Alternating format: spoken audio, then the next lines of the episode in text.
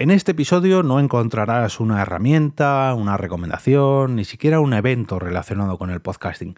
Hoy quiero hablaros de dos experiencias que quizás hayan cambiado la vida de dos personas que se pusieron frente a un micrófono.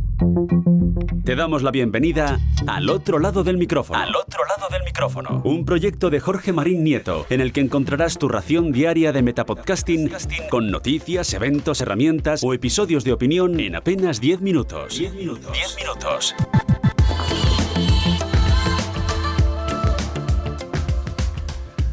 Saludos a todos aquellos que estáis al otro lado del micrófono, a los habituales y a los que os hayáis puesto por primera vez a escuchar este Metapodcast diario, a los recién llegados. Yo soy Jorge Marín y como cada día, en apenas 10 minutos, os ofrezco una nueva ración de Metapodcasting donde normalmente pues hablo de herramientas, eventos, recomendaciones y de un montón de cosas que se cruzan en mi camino relacionadas con este formato que tanto me gusta y que espero que a vosotros también. Hoy, mm, como decía en la intro, no voy a hablaros de una herramienta, una nueva recomendación, una noticia o un evento relacionado con el podcasting, sino que voy a hablaros de dos experiencias que me han ocurrido últimamente, en los últimos meses, en los últimos años, que la verdad que han marcado un antes y un después en, mm, no sé si quizás en mi vida, pero sí en mi vida como aficionado a los podcasts y sobre todo como productor de podcast o bueno, como persona que se encargaba de la grabación de dichos podcasts, bueno, ni siquiera podcast grabaciones en general. Eh, me vais a permitir que hoy esté un poco más eh, disperso porque bueno, tengo que hacer un poco de excavaciones en mi memoria y además tengo que intentar no emocionarme porque las dos situaciones que viví, bueno, pues son bastante emotivas o al menos a mí me llegaron muy al fondo de mi patatilla. Dejadme que os ponga situación. La primera de ellas eh, se trata de una grabación que tuve en un entorno escolar, en una clase, en un colegio. Y bueno, en, esa, en ese colegio, pues eh, yo preparé, digamos, a, los profesores o las profesoras para que desarrollaran la grabación de un podcast en, una, en cada una de estas clases. Y lógicamente, pues como había muchos niños, no todos los niños podían participar de la misma manera, de la misma forma. Un, uno o dos niños pues tenían que ser los presentadores, otros tenían que ser los colaboradores, otros a lo mejor los corresponsales, otros los realizadores que marcasen los silencios, los aplausos, etcétera, etcétera. Otro u otros tenían que ser los técnicos de sonido, otros los que pusieran el ambiente musical, otros los diseñadores para las portadas, en fin, había que repartir un montón de roles para cada una de estas, de estas personas que estaban en esas clases. El caso es que cuando llegué a una de estas clases, la profesora, cuando yo terminé de montar todo, la profesora en cuestión me avisó, me puso un poco en contexto de que había una de las eh, chicas participantes en este, mm, en este podcast ya me empiezo a emocionar, espero que no tenga que volver a empezar la grabación, porque es la segunda vez que tengo que grabar esto. Y en la primera ya he tenido varias interrupciones. Pero bueno, el caso es que me avisó la profesora de que una de las participantes en el podcast tenía disfemia, lo que muchos conocemos como tartamudez. Y yo, bueno, pues tampoco le di mucha importancia. Oye, al contrario, ¿no? Me alegré que la profesora la hubiera tenido en cuenta. Eh, no, al contrario de, pensar en, bueno, pues a lo mejor esta persona no se tendría que poner frente a uno de los micrófonos, sino que tenía que llevar más la parte musical, la de realización, la de cualquier otra cosa que no fuese ponerse frente a un micrófono por este trastorno que sufría, este trastorno de la fluidez del habla pues no, no, eh, había decidido que se iba a poner delante de un micrófono. Y no solamente se iba a poner delante de un micrófono como colaboradora o como corresponsal, sino que iba a ser una de las presentadoras del podcast. Y aquí es donde viene la parte emotiva. Em, no solamente se puso delante del micrófono para presentar el podcast, no solamente grabó el podcast, sino que lo hicieron además dos veces, porque cada una de las clases lo grababa dos veces, porque bueno, pues así lo requería la preparación de, de este ciclo de grabaciones que estábamos haciendo, no porque la chica lo hiciera mal, al contrario, es donde voy. Y las dos veces que esta chica terminó su grabación, bueno, la chica y sus compañeros, porque participaron un montón de ellos, pero las dos veces que, que la chica cerraba el episodio, los aplausos que recibía por parte de sus compañeros, por parte de la profesora y por parte mía, porque yo la verdad que me quedé atónito de la valentía, y, la palabra valentía aquí se me queda corta, de esta chica frente al micrófono, wow. O sea, me quedo sin palabras y cada vez que lo cuento me emociono. Hace poco me pasó en otro curso que lo comentaba y, las personas que lo estaban escuchando también se emocionaban, ¿no? Porque es muy emotivo que una persona tenga esa valentía y, no tanto eso, que ya tiene mucho mérito, sino que el resto de personas de la clase eh, mantengan la compostura como ha, como ha de ser. Y ahora os comento por, digo esto, por qué digo esto. Eh, y rompan a aplaudir eh, apoyando a su compañera, wow, wow, increíble. Mm, durante las grabaciones la profesora pues apoyaba lógicamente a, esta, chica, eh, hacía como pequeños toquecitos en el hombro para mm, ayudarle ¿no? a mantener el ritmo y, bueno pues eh, ayudar a que este trastorno de la fluidez del habla pues eh, se hiciera menos brusco. Em, le ayudaba y motivaba que, esta niña no solamente se calmara para la hora de hablar, sino que se calmara para la propia grabación del episodio. Y cuando me puse a editar este episodio, claro, a mí me saltaron las dudas y de hecho escribí a esta profesora y le dije, oye, ¿qué hago con esto? Porque por un lado pienso en el papel del oyente y, digo, edito eh, o, digamos trabajo la grabación de esta chica para que no sea tan acentuada su disfemia, su tartamudez, o por el contrario lo dejo tal y como está. Por el contrario, lo dejo totalmente natural, como esa chica y como el resto de sus compañeros la escuchan habitualmente, o le escuchan habitualmente. Y la profesora me respondió que, bueno, pues estaba un poco en la misma tesitura que yo, que por un lado, mm, quizás a esta chica le gustaría escucharse sin, bueno, pues en estas interrupciones que, provoca su trastorno, pero por otro lado eh, es un orgullo que, se le pueda dar voz, nunca mejor dicho, a este trastorno del habla y que se empiece a normalizar, ¿no?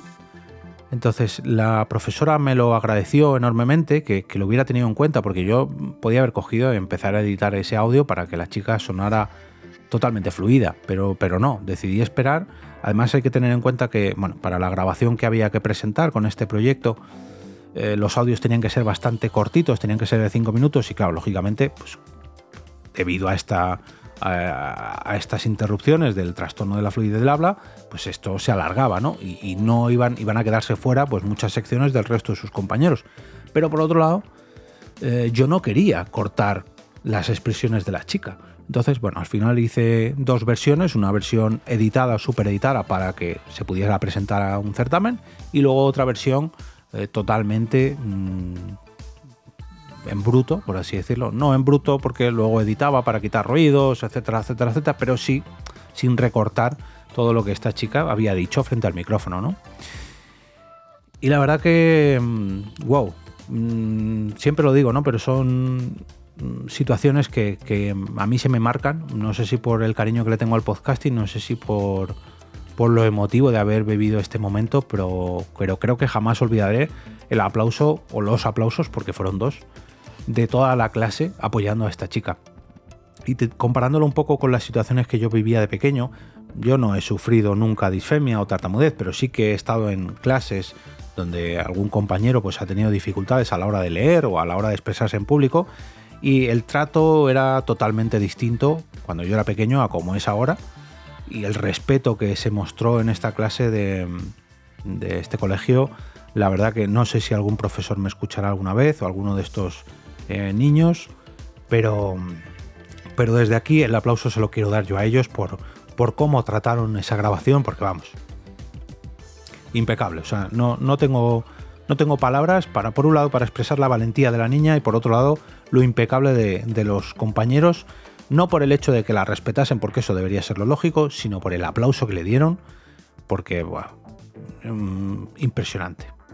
Ojalá, ojalá y, sigan así, sigan creciendo así, eh, con el respeto y con la aprobación y con el apoyo hacia esta compañera y hacia otros compañeros que tengan. De verdad que impresionante. Y por otro lado, otra experiencia, eh, quizás no esté directamente relacionada, pero sí, y es otra experiencia que viví, bueno, pues semanas más tarde, en una grabación distinta, no tiene nada que ver, tenía, en este caso había mucho más público asistente, y como ocurre en estos casos, pues yo, hombre, puedo conocer a las personas que hay a lo mejor el que participa en la grabación, o ni eso, o alguno de los asistentes, o a los invitados, o ni eso, no, no tengo porque a mí hay veces que me contratan y bueno, pues yo voy allí, monto mi, mis micrófonos, mi sistema de grabación, mis altavoces, lo que haga falta para el evento. Y yo, lógicamente, pues no sé la situación de cada persona o de cada integrante del público, de los, en fin, tú no sabes lo que te vas a encontrar. El caso es que en esta grabación que os comento, en determinado momento se acercó un niño, un niño al escenario, se subió al escenario donde se estaba realizando esta grabación y bueno, pues siempre intentas echar un vistacillo, ¿no? Por, no por lo que vaya a hacer el niño, sino por, pues nunca sabes cómo va a reaccionar. En mi caso, y en mi casa también me pasa, que a veces que agarran los micrófonos los niños y uy, uy, uy, uy, ¿dónde va a acabar? Bueno, pues si levantas un poco la cabeza, uy, a ver que no se caiga, sobre todo, no tanto por el micrófono, que, se golpee y eso, sino porque si se golpea el micrófono, puede dejar sordo a todos los asistentes del público y hay que estar atento por si se va a llevar algún golpe, bajarlo rápidamente para que no se oiga o al menos se minimice el ruido que puede ocasionar ese golpe, ¿no? Y fuera de eso, pues bueno, estaba ahí con la cabeza puesta en, uy, a ver qué va a pasar, uy, uy, un accidente, no, no, bueno, no ha pasado nada. El caso es que este niño se acercó al micrófono y dijo una palabra. Bueno, pues lo habitual, ¿no? Aquí en mi casa yo tengo que alejar a mis hijas de los micrófonos porque cada vez que ven la roda encendida se ponen aquí a hacer el tonto y esto es lo habitual, lo habitual de todos los niños en el caso de la clase que os comentaba antes, todos o casi todos los niños se pusieron, a hacer el tonto frente al micrófono porque es lo normal, porque es el poder que te da el micrófono, que es el tema de este capítulo. Bueno, pues no le di mayor importancia. Un niño que se acerca a un micrófono, pues ya está. Pues no, bueno, no pasa nada. El caso es que cuando ya recogimos todo y, y ya se acabó todo el evento y bueno, pues ya estábamos más relajados y bueno, yo ya me iba a ir a mi casa para editar esa grabación y, dejarla maquiadita.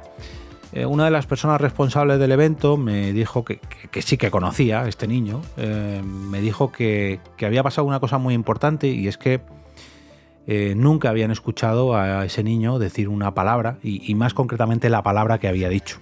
No voy a dar más datos porque lógicamente esto hay que mantener la privacidad y bueno, no hay que, no es necesario, ¿no? Pero el caso es que, bueno, pues ese niño también tenía otro trastorno y eh, no habían escuchado nunca decir esa palabra en concreto eh, y encima había quedado grabado. Y donde viene la parte emotiva de todo esto, eh, cuando me contaron esa historia, cuando luego yo editaba ese podcast para, bueno, para, para arreglarlo, lógicamente, no esa intervención del niño, al igual que me pasaba en la vez anterior, sino pues, los volúmenes, ruidos ambientales, etcétera, etcétera, etcétera. Y llegué a ese punto. Para mí fue como rememorar un momento. ¡Wow! Mm, de hecho, y aquí me voy a meter en un terreno más personal para mí, comparándolo un poco con este momento, hace poco encontramos unas cintas de vídeo grabadas eh, de estas cintas caseras y salía, aparecía mi padre, mi padre falleció hace ya 11 años y en determinado momento aparecía mi padre por ahí al fondo y muy, muy poquito, pues se le escuchaba hablar un par de frases. Y quizás la imagen de mi padre sí que es más habitual, de hecho tengo una foto por aquí al lado, y verle en vídeo quizás es menos habitual, pero escucharle se me hizo wow, de hecho, tengo que pedir a la persona que tiene esas grabaciones a ver si me las puede dejar y si puedo extraer un poquito esas frases para poder escuchar la voz de mi padre. En este caso se trataba de una persona que ya digo que no, bueno, por determinados problemas, pues no, no, no habían escuchado decir esa palabra y eh, imagino a, las personas que me lo comentaron escuchar por primera vez esa palabra en concreto y, y me pongo a pensar ¿no? en el, poder que tiene un micrófono para transmitir y el poder que le puede dar una persona que no está habituada a tener un micrófono delante, a ponerse delante de él y a transmitir una palabra que luego no sabe si se va a quedar grabada o si se va a emitir o cuánta gente lo va a escuchar. Aquí nos preocupamos mucho de cuántas descargas, cuánta, cuánta gente, a dónde he llegado, ¿no? ¿A qué país voy a llegar con mi podcast? ¿Cuánta gente luego voy a convertir en suscriptor? No, simplemente hay veces que, es necesario decir una palabra para que otras personas te escuchen. Y a lo mejor nunca dices esa palabra hasta que te ponen un micrófono delante. Y la persona menos predispuesta a decir una palabra o, menos preparada para decir una palabra la dice simplemente porque tiene un micrófono delante. No quiero enrollarme más porque ya ha quedado un capítulo bastante largo, pero solamente quería transmitiros que esos dos momentos que he vivido junto a esas dos personitas creo que formarán para, perdón, formarán para mí parte de la historia del podcasting que llevo grabando casi 11 años y escuchando 14 o casi 15 años. Y, mirad que he estado en teatros llenos y escuchando a famosos y, a grandes amigos y, tengo un mogollón de recuerdos, ¿eh? pero miles y miles de recuerdos. Pero esos dos, wow, wow, increíble. No, no, creo que si alguna vez me invitan a, contar cuáles han sido las experiencias más bonitas que, he vivido en esto del podcasting, si puedo contar esas dos, no porque no las he vivido yo directamente, involucran a menores y bueno, no, soy quien, ¿no? Para desvelar detalles. Y ya bastante eso he dado. Pero... No, yo personalmente creo que, que jamás, que jamás las olvidaré.